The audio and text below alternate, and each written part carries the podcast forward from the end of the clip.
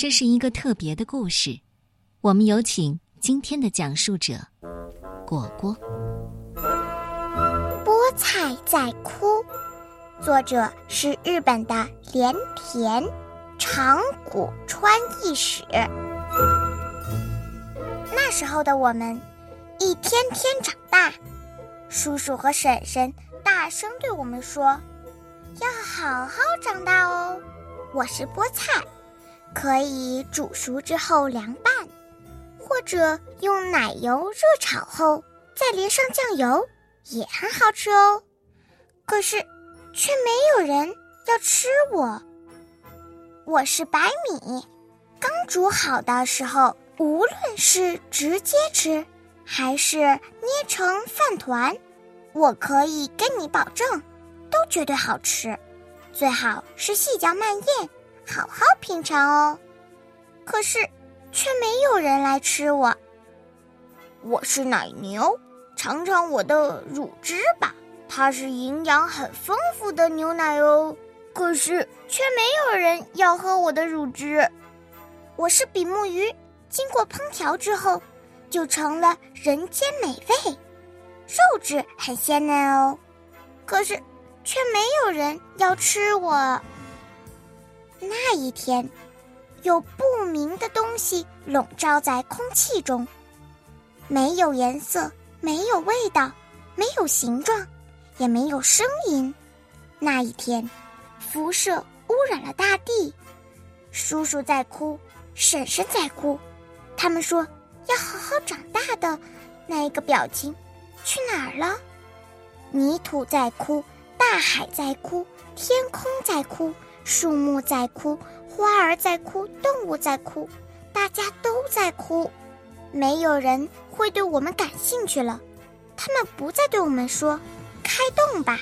真希望每个人都张开大嘴，让我们塞满他们的双颊。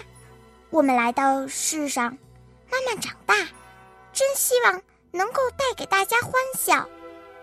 这个愿望已经不可以实现了，为什么？为什么？有谁可以告诉我，我们做错了什么？真不甘心，好痛苦，好寂寞，好悲伤，我已经不想再哭了。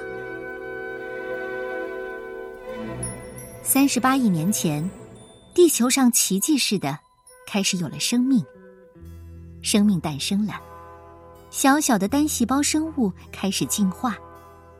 二零一一年三月十一日，东京电力福岛第一核电站发生了意外，污染了孕育生命的大海。二零一一年三月下旬，福岛县内的一个小村庄，检测出了令人不安的放射线元素，菠菜上也蒙上了看不见的无色无味的放射性物质。因为看不见，所以都没有人发现。想想看，假如你是二零一一年三月的菠菜，你会怎么样？应该会很伤心吧？应该会很不甘心吧？菠菜原本为了要给大家安心的吃进肚子里，每天卯足了劲儿长大，还不停的念叨着要变成好吃的菠菜，要变成好吃的菠菜，结果却事与愿违。我想菠菜一定很生气，想象着菠菜的悲伤心情，你就能想象那滋养菠菜的大地，也一定很不甘心。大地被污染了，大海也被污染了，从大地长出来的小草同样被污染了，吃草的牛被污染，牛的乳汁也被污染，造成食物的连锁反应，所有的生物命运相连。我们有必要去理解这些人的痛苦。他们是种稻米、种菠菜的农家、渔夫、老农，全都是受害者。不管是稻米、菠菜、牛奶，还是比目鱼，那都是孩子们身体很重要的营养来源。